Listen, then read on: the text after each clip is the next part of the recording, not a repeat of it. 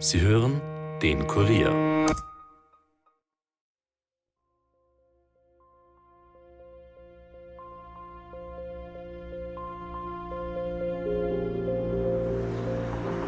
Also wir stehen jetzt hier vor dem ehemaligen Standort von der Disco Azzurro. Ähm, das ist der Ort, wo die Alexandra Schriefel ihren, ihren letzten Abend verbracht hat. Das war am 26. Oktober 88 in der Himberger Straße hinter einer Plakatwand war die Leiche eines jungen Mädchens. Diese Vorgangsweise, da kann man was über seine Persönlichkeit äh, wahrnehmen. Es ist die sogenannte Handschrift des Täters. Das macht natürlich keinen Sinn, wenn man so einen Tatort sieht, wo eben eine derartige Inszenierung vorhanden ist.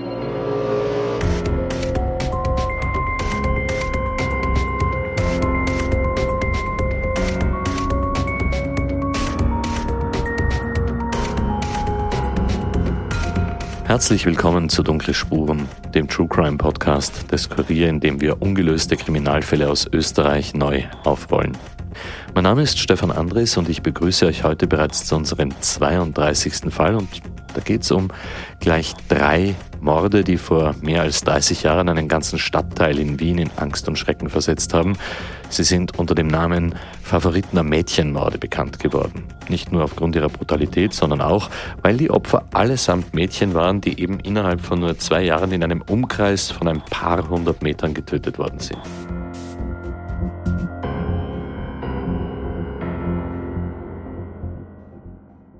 Den Fall recherchiert hat diesmal unsere Reporterin Valerie Kripp. Sie hat mit Ermittlern gesprochen, die immer noch ihre damaligen Fehler ziemlich bereuen, hat Menschen getroffen, die die Taten bis heute nicht loslassen und ist den Spuren eines ungelösten Mordes gefolgt, der ganz Wien in Atem gehalten hat.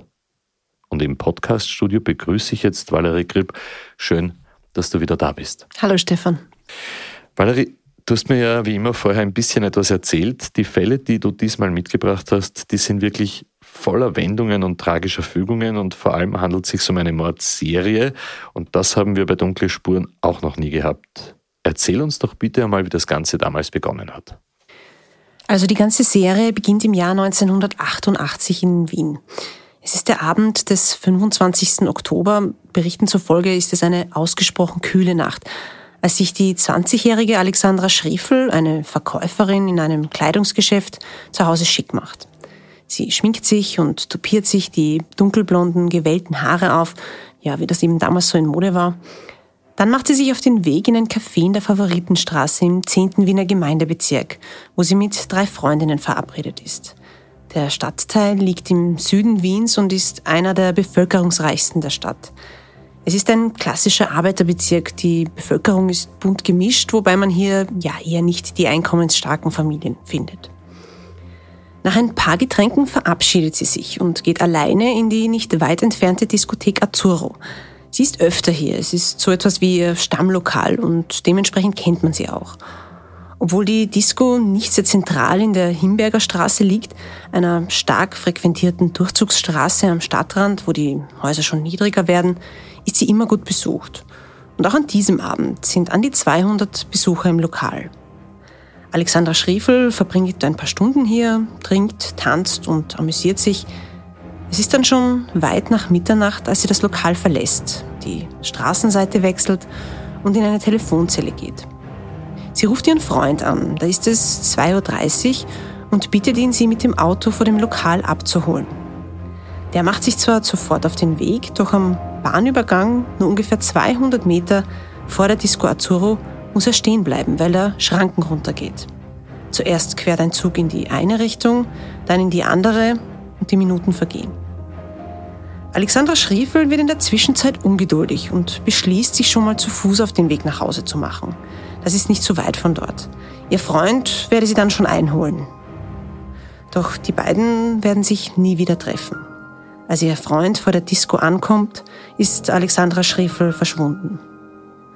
Als sie am nächsten Tag immer noch nicht aufgetaucht ist, machen sich Familienangehörige und Bekannte auf die Suche nach ihr, gehen ihren möglichen Heimweg ab und finden sie schließlich auch.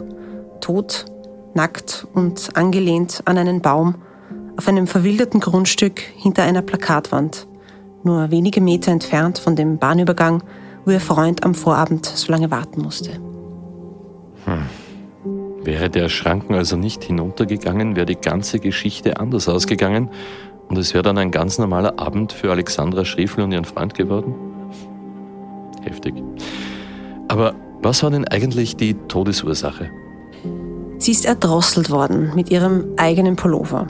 Und an ihrem Oberschenkel sind Spermaspuren gefunden worden. Also offenbar eine sexuell motivierte Tat, das war den Ermittlern relativ schnell klar. Was sie allerdings stutzig gemacht hat, war die Art, wie die Leiche von Alexandra Schriefel aufgefunden worden ist. Inwiefern? Ja, das erzählt uns ein damaliger Ermittler gleich selber. Sein Name ist Ernst Geiger und er ist mittlerweile in Pension.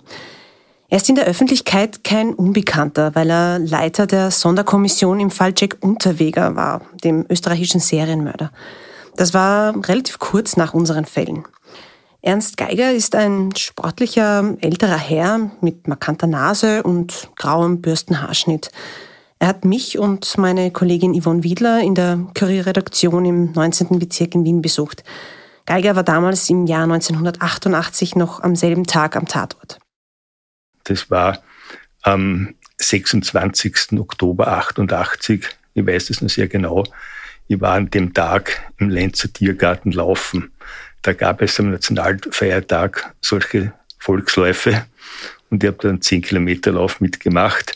Wir hatten damals noch keine Handys, sondern nur Pager. Und so etwa bei der Hälfte hat der Pager angeschlagen. Ich musste eine Telefonzelle suchen, was ganz einfach war im Lenzer Tiergarten. Habe dann angerufen und eben erfahren, dass es einen Mord gibt im 10. Bezirk und ich bin einberufen worden bin von dort weg zum Tatort gefahren und das war in der Himberger Straße hinter einer Plakatwand war die Leiche eines jungen Mädchens. Schon die Auffindungssituation war sehr eigenartig. Das Mädchen war nackt, an einem Baum gelehnt, erdrosselt. Und das ganz Besondere war die Inszenierung des Tatortes.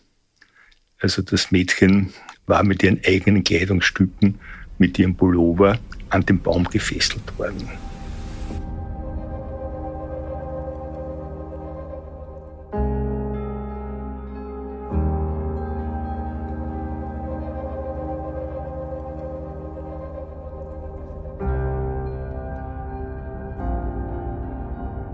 Also man muss sich das so vorstellen. Die Leiche von Alexandra Schriefel ist mit dem Oberkörper an den Baum gelehnt. Den Hals hat der Täter mit dem Pullover an den Stamm angebunden. Warum sie so aufgefunden worden ist, hat aber nichts mit der Todesursache zu tun. Diese Fesselung war nicht erfolgt während des Akts der Überwältigung der Tötung, sondern danach, wie das Mädchen bereits tot war. Und das macht natürlich keinen Sinn, wenn man so einen Tatort sieht, wo eben eine derartige Inszenierung vorhanden ist, wo der Täter sich Zeit nimmt, nachher noch mit der Leiche etwas zu tun, was er nicht tun müsste. Normalerweise versucht der Täter entweder sofort wegzukommen vom Tatort, die Leiche liegen zu lassen, oder er versucht sie zu verbergen, zu bedecken mit irgendwelchen Gegenständen, Laub oder was er dort findet. Aber in dem Fall wurde sie besonders exponiert, hingestellt, äh, zur Schau gestellt und eben, was völlig unsinnig war, äh, mit ihren eigenen Pullover am Baum festgebunden.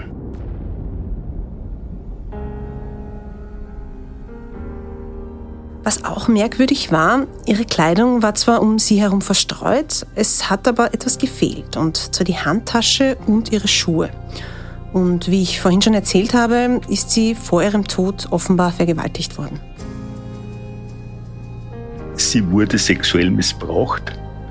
Äh, am Oberschenkel blieb Sperma zurück. Das war eigentlich dann die einzige Spur in dem Fall. Äh, dieses Sperma wurde dann bei der Obduktion vom Gerichtsmediziner abgekratzt und man konnte damals nur eine Blutgruppenbestimmung machen. Also es gab noch keine DNA-Technologie in Österreich. Also man hat aufgrund dieser biologischen Spuren nur sagen können, welche Blutgruppe der Täter gehabt hat, nämlich Blutgruppe A. Also eine ja wirklich sehr dürftige Spur, die die Ermittler da gehabt haben. Vor allem, weil es die einzige war. Okay. Was waren denn die nächsten Schritte von der Polizei? Ja, zunächst einmal ist Alexandra Schriefels Freund ins Visier geraten, der sie an dem Abend abholen wollte. Er war ja nicht nur irgendein Bekannter, sondern ihr Partner zu dieser Zeit. Und wie wir auch von unseren anderen Fällen wissen, ist es das Naheliegendste, dass der Täter aus dem nahen Umfeld des Opfers kommt. Und es hätte ja sein können, dass er ja, eifersüchtig war, weil sie alleine ausgegangen ist und damit möglicherweise nicht klargekommen ist. Aber es war dann relativ schnell klar, dass er es nicht gewesen ist. Und dann hat es noch eine weitere Vermutung gegeben. Vor der Disco hat jemand nämlich das Gespräch von drei ja schon recht betrunkenen Männern mitgehört, die gesagt haben sollen, wir brauchen heute noch unbedingt eine Frau. Und das war ungefähr zum selben Zeitpunkt, als Alexandra Schriefel das Lokal verlassen hat. Ja, und hat diese Spur irgendetwas ergeben? Nein, auch sie haben nichts mit ihrem Tod zu tun gehabt. Ja, man muss aber auch sagen, so vulgär diese Unterhaltung vielleicht gewesen ist, sowas hört man um halb drei in der Früh vermutlich öfters. Ja, und das muss natürlich nichts mit einem Verbrechen zu tun haben sofort. Ja, eben. Aber die Ermittler sind offenbar wirklich jeder noch so kleinen Spur nachgegangen. Aber kann man zumindest davon ausgehen, dass der Täter unter den Diskothekenbesuchern an diesem Abend gewesen ist? Naja, das war jedenfalls die Vermutung. Deshalb wollte ich mir unbedingt anschauen, was das für eine Gegend dort ist. Weil, obwohl ich seit 17 Jahren in Wien lebe, ist das eine Ecke, die ich nicht so wirklich kenne. Dorthin hat es mich ja einfach nie verschlagen. Und mich hat interessiert, ob dort viele Menschen auf der Straße sind, ob dort viele Lokale und Geschäfte sind. Also kurz gesagt, ob es auffallen würde, wenn eine junge Frau verschleppt wird. Und ich wollte natürlich auch schauen, ob es die Disco Azzurro heute noch gibt. Also wir stehen jetzt hier vor dem ehemaligen Standort von der Disco Azzurro. Ähm, das ist der Ort, wo die Alexandra Schriefel ihren, ihren letzten Abend verbracht hat. Wo wir jetzt hier stehen, also genau gegenüber auf der anderen Straßenseite, war die Telefonzelle, wo sie noch um halb drei in der Früh äh, ihren Freund angerufen hat, dass er sie abholen soll. das war das letzte Lebenszeichen von ihr. Sowohl von der Disco als auch von der Telefonzelle ist heute nichts mehr zu sehen. Also anstelle von der Disco steht jetzt so ein, ja, das ist so ein, wahrscheinlich so ein Wohnhaus, ein dreistöckiges, relativ, relativ neu gebaut. Und ja, wie man hören kann, ist die Himberger Straße eine recht dicht befahrene Straße, auch mit Schwerverkehr und LKWs. Und ja, wir machen uns jetzt ähm, auf den Weg zu dem Ort, wo, wo ihre Leiche dann gefunden wurde. Das dürfte nicht weit von hier sein. Und schauen, ob dort noch irgendwas so ist, wie es vielleicht damals war. Also wie man gehört hat, ist das keine Gegend, wo viele Menschen zu Fuß unterwegs sind, sondern eher mit dem Auto. Es ist überhaupt eine Straße, wo man sich wundert, dass hier ein Nachtlokal war, das noch dazu gut besucht worden ist. Man ist ja schon fast an der Stadtgrenze und dahinter beginnen dann gleich die Felder. Ich bin dann gemeinsam mit unserem Kameramann Daniel Jamanik den letzten Weg von ihr in dieser Nacht abgegangen. Also wir haben jetzt hier den Ort gefunden, wo die Alexandra Schriefel gefunden worden ist, am Vormittag vom 26. Oktober. Ähm, es ist wirklich nur ein paar hundert Meter von der Diskothek entfernt und das war ja damals laut den Bildern so ein bisschen verwildertes Feld hinter einer Plakatwand. Und jetzt ist aber auch nicht recht viel mehr hier, sondern eigentlich nur so ein Parkplatz und ein paar so, so Industriegebäude. Was es aber noch gibt, und das ist jetzt gleich daneben, ist ähm, der Bahnübergang. Der Bahnübergang, wo der Freund von der Alexander Schriffel offenbar fünf Minuten gewartet hat, mit dem Auto damals. Und das war genau das Zeitfenster, wo sie dann beschlossen hat, aufzubrechen und offenbar ja ihrem Mörder dann begegnet ist. Also ihr Freund war eigentlich in Hörweite, wenn nicht gerade ein Zug durchfährt. Es hat mich wirklich überrascht, dass das so nah ist. Ja, und das macht das Ganze irgendwie noch tragischer, finde ich, zu wissen, dass ihr Freund quasi schon da war. Aber Valerie, wir sind auch bei der Frage stehen geblieben, ob der Mörder unter den Diskothekenbesuchern gewesen sein könnte. Ja, mein Eindruck, als ich dort war, war, es kann nicht anders gewesen sein. Es ist dort sonst nämlich niemand unterwegs. Und zu dem gleichen Schluss ist damals auch die Polizei gekommen. Nachdem sie aber nicht wirklich einen Anhaltspunkt gehabt haben, ist ihnen nichts anderes übrig geblieben, als alle 200 Gäste von diesem Abend zu überprüfen. Das war für die damalige Zeit schon ein besonderer Aufwand, weil man muss wissen, es hat keine Gästeliste gegeben. Das heißt, die Ermittler haben irgendwo angefangen und sich dann durchgefragt. Wer war noch dort? Kennst du jemanden? Also eine recht mühsame Angelegenheit, wie man sich vorstellen kann. Außerdem konnte man natürlich nicht sagen, ob alle erfasst worden sind oder ihnen irgendjemand durch die Lappen gegangen ist. Sie haben dann jedenfalls von allen, die sie auftreiben konnten, Blutproben genommen. Aber alle, die Blutgruppe A gehabt haben, haben ein Alibi gehabt sind also nicht in Frage gekommen und somit sind auch die Ermittler angestanden. Ja, und der Fall ist dann einfach so ungelöst zu den Akten gelegt worden, oder wie? Nein, ganz im Gegenteil. Denn dann haben sich die Ereignisse überschlagen. Am 3. Februar 1989, also nur dreieinhalb Monate nach dem Mord an Alexandra Schriefel, wird die Leiche eines zehnjährigen Mädchens gefunden. Nicht einmal fünf Gehminuten vom ersten Tatort entfernt. Und die Polizei ist sich sicher, sie haben es hier mit einem Serienmörder zu tun. Ja, und wie die Polizei zu diesem Schluss gekommen ist und was es mit diesem zweiten Fall auf sich hat, das hört ihr nach einer kurzen Werbepause.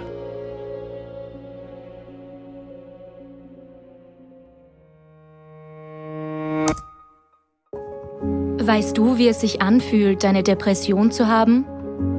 Weißt du, wie es ist, diskriminiert zu werden? Weißt du, was es bedeutet, nach einem schweren Unfall neu anfangen zu müssen? Wir haben Menschen getroffen, die wissen, wie es ist und uns davon berichten. Ich weiß, wie es ist. Der neue Mental Health Podcast des Kurier. Auf kurier.at slash podcasts und überall, wo ihr Podcasts hören könnt.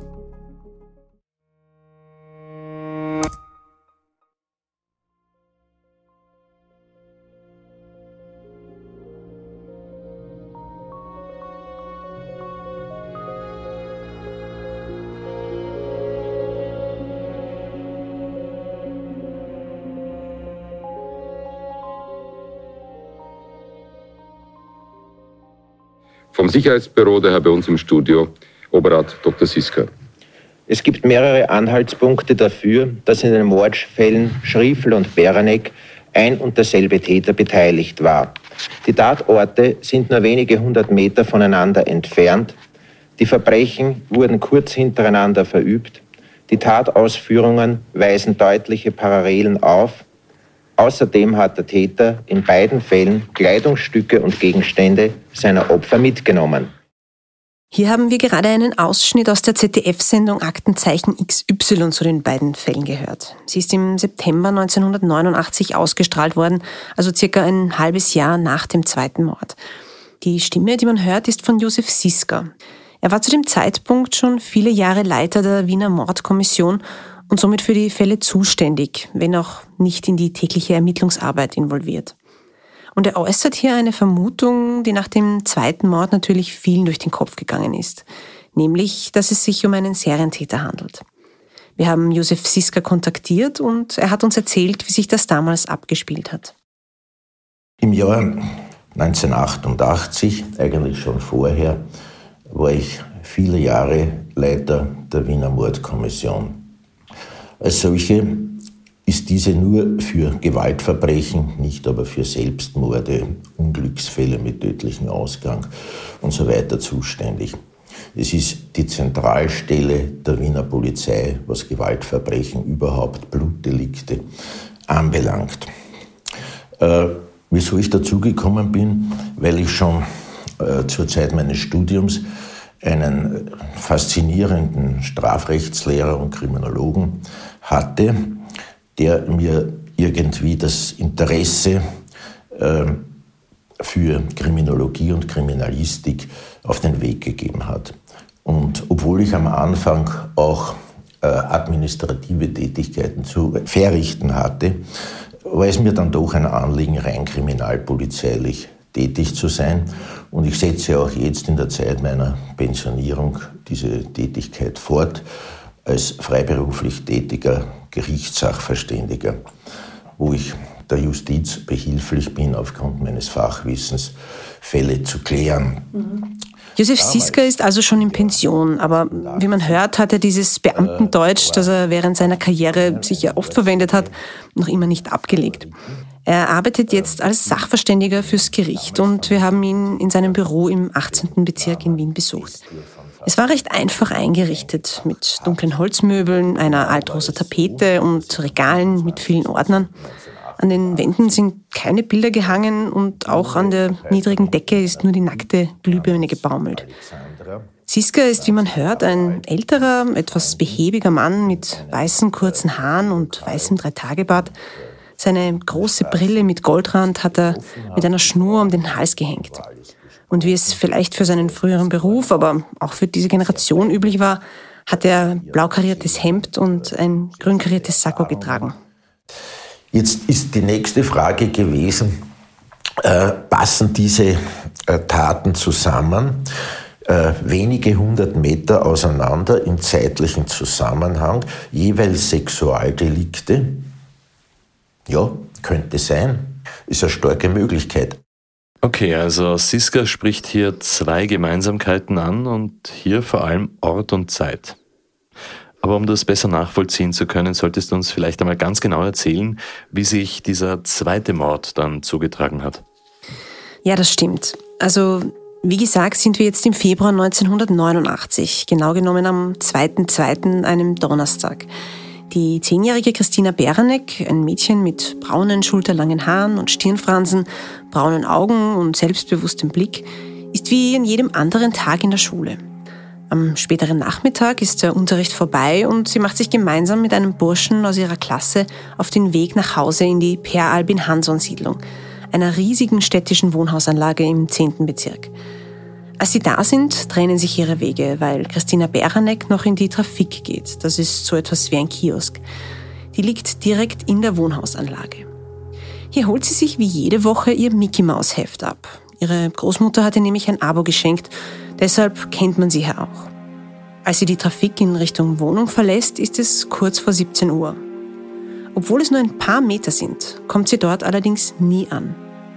Ihre Mutter und ihre Schwester warten zu diesem Zeitpunkt zu Hause mit dem Essen auf sie und fangen an, sich zu wundern, wo Christina bleibt. Schließlich rufen sie die Polizei und melden das Mädchen als vermisst. Die kommt noch am selben Abend in die Per Albin Hanson Siedlung und sucht nach ihr allerdings recht halbherzig, wie der Leiter der Wiener Mordkommission Josef Siska später sagen wird.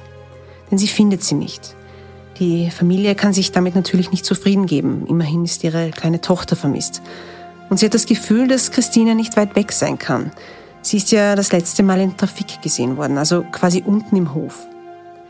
Der Vater sucht also noch am selben Abend die Wohnhausanlage ab. Aber auch er findet sie nicht. Er sucht die ganze Nacht und am nächsten Tag macht er den schrecklichen Fund. Im Stiegenhaus ihres Wohnblocks, oberhalb der letzten Liftstation im Dachgeschoss, liegt seine Tochter tot am Boden, erdrosselt, mit ihrer Strumpfhose am Geländer angebunden. Ganz schön heftig, was du da schilderst und ja, auch irgendwie traurig. Umso mehr, weil wir ja hier von einem ganz kleinen Mädchen sprechen. Ja, du sagst es.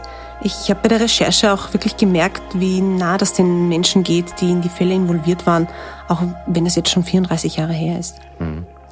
Aber weil wir schon von den Gemeinsamkeiten und dieser Serienmördertheorie sprechen, hat der Täter auch diesmal irgendetwas mitgenommen, so, so eine Art Trophäe?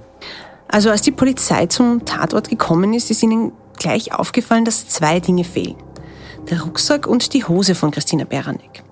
Allerdings ist der Rucksack wieder aufgetaucht und zwar in einem Zählerkasten im Stiegenhaus.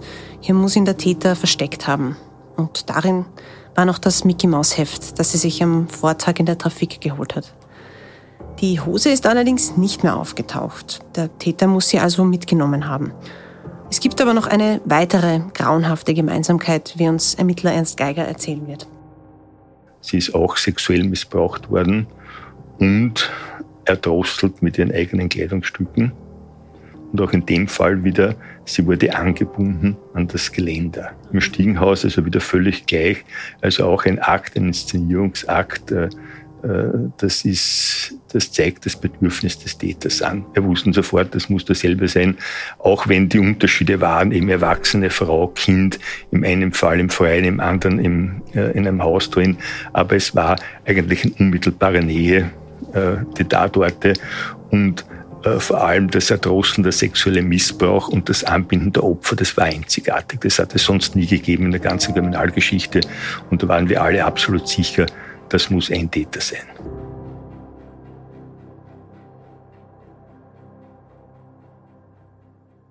Ernst Geiger spricht da schon etwas an, das mich die ganze Zeit ziemlich stutzig macht. Ich meine, bei all den Gemeinsamkeiten gibt es doch einen wesentlichen Unterschied. Das erste Opfer war 20 Jahre alt und damit eine erwachsene Frau und das zweite Opfer zehn Jahre, ein Kind. Haben Sexualstraftäter nicht ein gewisses Opferschema? Ja, das ist eine gute Frage. Und ähm, wie wir gehört haben, ist das auch den Ermittlern damals seltsam vorgekommen. Ich habe deshalb bei einer Expertin nachgefragt, und zwar bei der Gerichtspsychiaterin Sigrun Rossmanit, die schon zahlreiche Sexualstraftäter begutachtet hat und auch diese Fälle damals genau verfolgt hat. Ich wollte von ihr wissen, welche Erklärungen es dafür geben könnte, ob sich dieses Schema ändern kann oder ob es das gar nicht gibt. Sie hat mir zunächst einmal Grundlegendes über Sexualstraftäter erzählt. Bei den Sexualstraftätern ist primär die Sexualität das Werkzeug. Es geht gar nicht primär immer um, um Sexualität aus Lustgründen, sondern man verwendet sie äh, eigentlich als Machtinstrument und als aggressives Instrument. Hier ist eigentlich eine aggressivierte oder eine sexualisierte Aggression wo man die eigene Macht über dieses Opfer stülpt und ein bisschen dann sich abreagieren kann.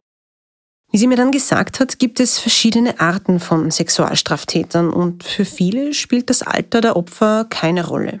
Da geht es eher darum, dass das Opfer wehrlos ist.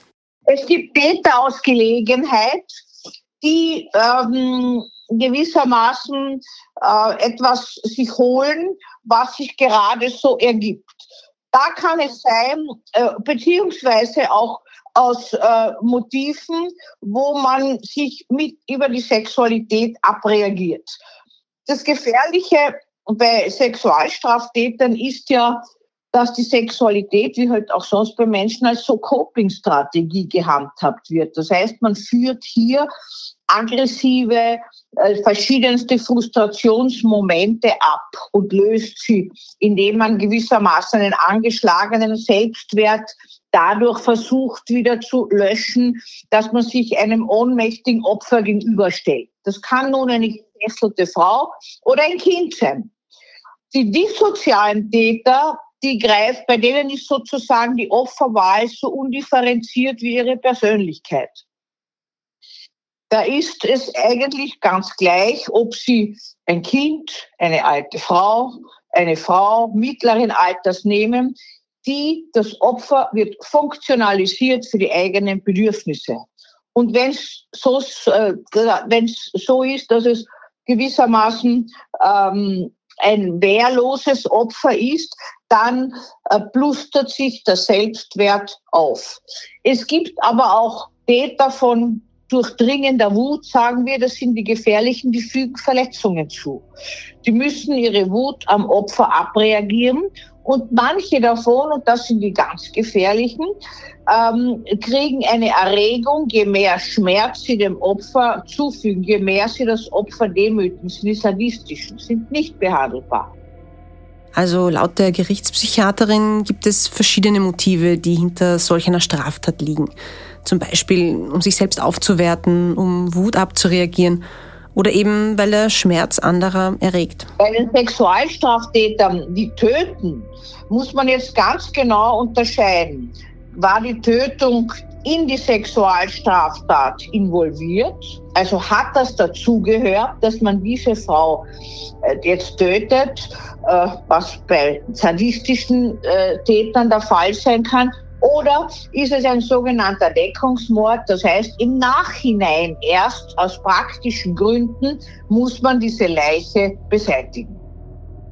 In unseren beiden Fällen kann man eher nicht von einem Deckungsmord ausgehen. Dagegen spricht einfach ja die Inszenierung der Leichen. Und wie ich vorhin gesagt habe, konnte Sigrun Rossmann nicht noch etwas konkret zu dem Fall Alexandra Schriefel, also unserem ersten, sagen, weil sie das damals genau verfolgt hat. Diese Vorgangsweise bei der, bei der Schriefel, da verrät der Täter, kann man was über seine Persönlichkeit äh, wahrnehmen. Es ist die sogenannte Handschrift des Täters. Das heißt, hier ist mehr abgebildet, als er zum Töten gebraucht hätte. Er hat die Frauen in einer sehr demütigenden Art und Weise abgelegt. Eine Frau, die misshandelt wird, gewaltsam genommen, getötet, angekettet war oder angebunden war und wehrlos war, das sagt über, über diesen Mann was aus. Das sagt was aus, dass einerseits ein hoher Pegel an Spannung, an Aggressivität vorhanden ist, verdachtsweise Züge von sexuellem Sadismus und dass ähm, der Täter diese Frau auch angebunden gelassen hat. Er hat sie nicht versteckt oder weggezahlt. Hier, da hat man vermutet, dass der Tatort äh, der, der Auffindungsort der Leiche ist. Das ist ja auch nicht immer der Fall. Das sind jetzt schon ganz schön viele Informationen gewesen, die ich vielleicht einmal ganz kurz zusammenfasse. Bei beiden Morden waren die Opfer weiblich. Es hat einen sexuellen Missbrauch gegeben. Sie sind beide erdrosselt worden. Der Täter hat die Tatorte inszeniert und sich jeweils eine Trophäe mitgenommen und das Ganze ist innerhalb von ein paar Monaten in einem Umkreis von nur ein paar hundert Metern geschehen. Ja, und über diesen Täter können wir auch ein bisschen was sagen. Wir haben es hier offenbar mit einem Serientäter mit sehr hoher Aggressivität zu tun, vielleicht sogar einem sexuellen Sadisten, der, wie die Gerichtspsychiaterin gesagt hat, zu den gefährlichsten Tätertypen überhaupt gehört, weil er vom Schmerz anderer Menschen erregt wird. So, und jetzt läuft so jemand in Favoriten frei herum. Schlägt zu jeder beliebigen Tageszeit zu. Ich meine, wir haben einen Mord spät in der Nacht und einen am Nachmittag beziehungsweise am frühen Abend. Er hat noch dazu keinen bestimmten Opfertyp. Es kann jeden treffen, also zumindest jede Frau oder jedes Mädchen, auf die es abgesehen hat, und die Polizei tappt hier völlig im Dunkeln. Das ist überhaupt nicht zu glauben. Die Menschen in der Gegend rund um die Per Albin Hanson-Siedlung, da in Favoriten, die müssen doch damals starr vor Angst gewesen sein. Ja, das waren sie auch. Ähm, nach dem zweiten Mord war die Gegend dort wirklich im Ausnahmezustand. Es hat sich sogar eine Art Bürgerwehr gebildet, bestehend aus lauter Müttern, die Angst um ihre Kinder gehabt haben. Der Leiter der Mordskommission, Josef Siska, hat mir erzählt, dass die Frau, die das damals initiiert hat, bei ihm im Büro aufgetaucht ist und ihm ja richtig Feuer unterm Hintern gemacht hat, warum die Polizei nichts weiterbringt. Hast du eigentlich mit dieser Frau sprechen können? Ich habe wirklich einiges probiert, um sie ausfindig zu machen, bin aber leider gescheitert. Ich weiß nicht einmal, ob sie überhaupt noch lebt. Ja, es ist schade, aber es ist wirklich schon sehr, sehr lange her. Ja, eben. Aber wie gesagt, der Druck auf die Polizei ist zu diesem Zeitpunkt wirklich immens gewesen. Jeden Tag haben die Reporter angerufen, ob es schon was Neues gibt. Ja, und hat die Polizei in den Ermittlungen wirklich gar nichts weitergebracht? Naja, sie haben zunächst einmal den Tathergang bei Christina Beranek rekonstruieren können. Demnach ist der Täter mit ihr, nachdem sie aus der Trafik gekommen ist und in das Wohnhaus gegangen ist, gemeinsam in den Lift gestiegen. In dem Stockwerk, wo sie hätte aussteigen müssen, hat er sie gepackt und ist mit ihr in den obersten Stock gefahren. Dort hat er den Lift mit dem Knopf blockiert und ist noch im Lift über sie hergefallen. Danach hat er sie die paar Stufen hinauf ins letzte Geschoss direkt unter dem Dach gebracht und sie dort ans Geländer angebunden. Weißt du, was mich nur wundert? Dass das Ganze niemandem aufgefallen ist damals. In dieser Per Albin Hansson Siedlung leben tausende Menschen und es war später Nachmittag. Ja, das ist ein guter Punkt. Ähm, mir ist erklärt worden, dass das auch an der Architektur dieser Siedlung liegt. Also verwinkelte, dunkle Gänge, keine zusätzlichen Türen in den Stockwerken, um Fremde davon abhalten, hineinzukommen und keine Fenster, also nicht einmal Drahtglas in den Lifttüren. Ich habe mir natürlich selbst ein Bild vor Ort gemacht, das erzähle ich dann gleich. Jedenfalls haben die Ermittler angenommen, dass der Täter aus dem Umkreis der Siedlung stammen muss. Wieso das? Na, zum einen, weil sie, wie ich vorhin erzählt habe, ihren Rucksack in einem Zählerkasten gefunden haben. Das hat für sie darauf hingedeutet, dass sich der Täter dort auskennen muss. Und zum anderen weiß man, dass Serientäter ihre ersten Opfer meist in der Nähe ihres eigenen Wohnorts überfallen. Aus dem einfachen Grund, weil sie dort die Wege kennen und sich wohlfühlen. Und aufgrund dieser Erkenntnis hat dann eine der größten Ermittlungsaktionen der österreichischen Kriminalgeschichte begonnen. Die Polizei hat nämlich rund 1000 Männer aus Favoriten überprüft. Alleine 580 davon aus dem Wohnkomplex von Christina Beranek. Hunderte Wohnungen sind durchsucht worden. Der Bereich des Kunststoffbodens, wo sie aufgefunden worden ist, ist ausgeschnitten und ins Labor gebracht worden.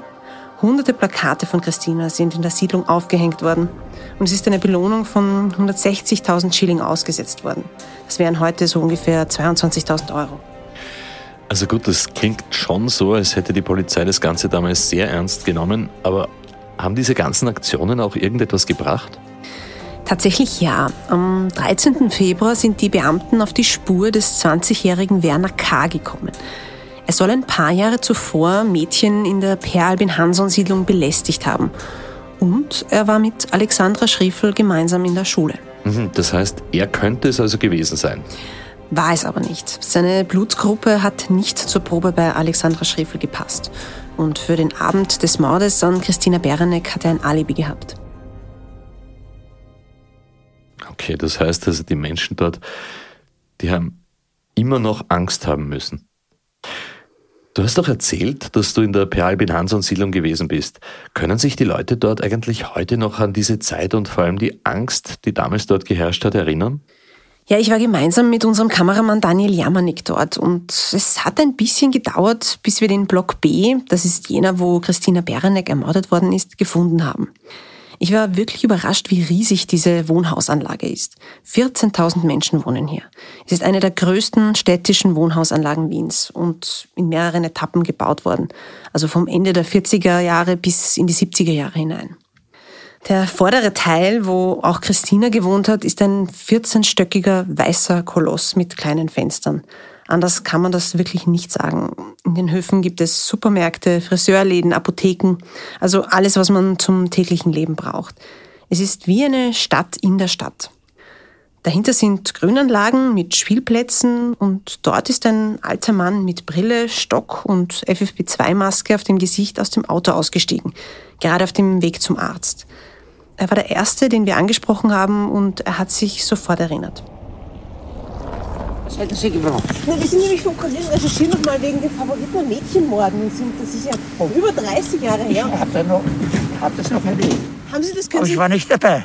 Ja, das, das habe ich mir gedacht. Ja, das war im Park drüben.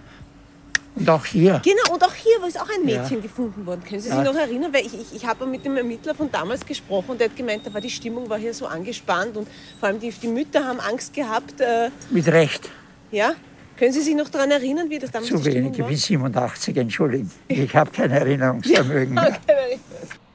Der Mann ist schon 87 Jahre alt, wie er mir erzählt hat. An die Angst, die damals geherrscht hat, hat er sich aber noch immer gut erinnern können, wenn auch an keine Details mehr.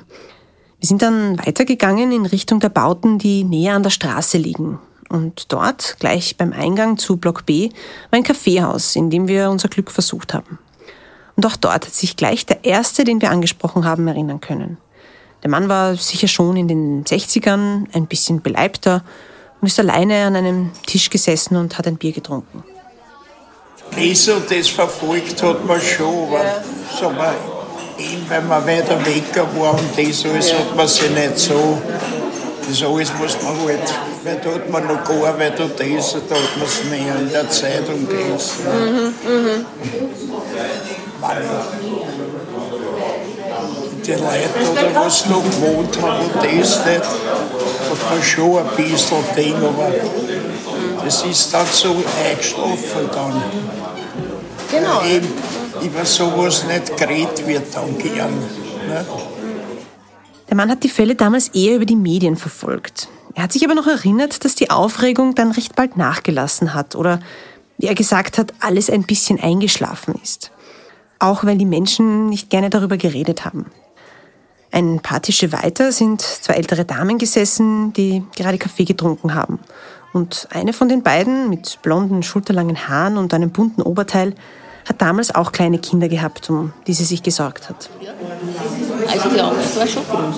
Ja. Oder auf die Kinder. Ich habe zwei kleine Kinder gehabt. Und auch äh, das Gefühl, man muss da weg. Ja. War das Erste, ich muss wegziehen und so. Ne. Dann die Vernunft siegt, weil wir haben noch nicht so lange da gewohnt. Ne? Das kann da überall passieren. Ne? Das ist, aber es war halt der erste Instinkt. Ne? Weil sie direkt im selben Block gewohnt haben, ist sogar ihr Mann überprüft worden. Mein Mann hat in der ÖMV damals gearbeitet, da war die Polizei sogar in der Firma und hat gefragt, ob er wirklich dort war und, den, und sich nach ihm erkundigt. Also so gesehen hat man schon auch die Männer alle kontrolliert. alle Männer ja. kontrolliert, die da wohnt und so. Nicht? Also das ist schon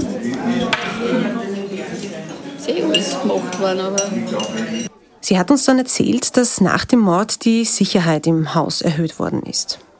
Und dann sind ja bei uns die Bauten, dann ist ja die Gegensprechanlage gekommen. Ne? Da haben wir ja dann, jetzt haben wir oben noch Türen, dass man nicht reinkommt und so. Ne? Also das ist dann schon gemacht worden. Stockwerk dann? Stockwerk haben wir überall noch, wenn man in den Gang reinkommt, noch einen Aufzug, nur eine Tür mit einem eigenen Schlüssel. Ne? Und oben auch noch eine Gegensprechanlage. Also das ist schon, dass nicht ins Haus und so.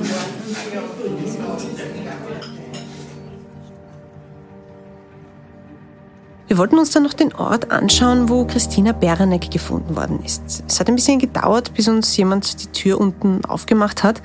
Aber sofort, als ich das Stiegenhaus betreten habe, hat sich ja irgendwie ein so ein beklemmendes Gefühl breit gemacht. Es ist wirklich sehr bedrückend dort. Eng, dunkel, abgewohnt. Wir sind dann mit dem Lift ins oberste Stockwerk gefahren, also genau der Weg, der auch ihr letzter Weg war. Also wir haben jetzt den Ort gefunden, wo die Christina Beranek ermordet worden ist. Wir sind jetzt hier in einem Stiegenhaus ähm, im obersten Stockwerk, 14. Stock. Ganz hinauf kommen wir nicht, weil hier ist noch so eine, so eine orangene Gittertür.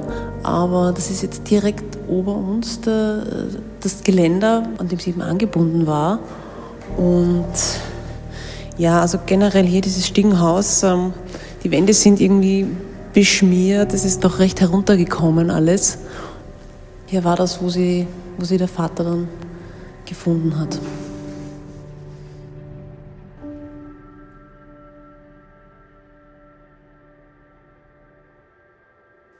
Heftige Schilderung. Aber wenn man bedenkt, dass ihr die Stelle gleich gefunden habt, dass also das Ganze nicht besonders versteckt gewesen ist, wundert es mich schon, dass die Polizei sie bei der ersten Suche nicht sofort gefunden hat. Sie haben das zu Beginn offenbar wirklich nicht ernst genommen, oder? Wobei, Ihr Leben hätte es wahrscheinlich auch nicht gerettet. Ja, ziemlich sicher nicht. Ne? Aber danach hat die Polizei wirklich viel Gas gegeben, viele Männer überprüft. Zwar hat es eine falsche Fährte gegeben, aber ist sonst eigentlich gar nichts herausgekommen, also keine weiteren Verdächtigen? Nein, keine neue Spur. Die Ermittler sind wirklich angestanden. Und irgendwann, so haben sie es mir erzählt, haben sie sich dann auch wieder anderer Arbeit widmen müssen. Bis ein Spaziergänger im nahegelegenen Lahrwald am 23. Dezember 1990, also fast zwei Jahre später, einen grausamen Fund gemacht hat. Die Leiche eines kleinen Mädchens.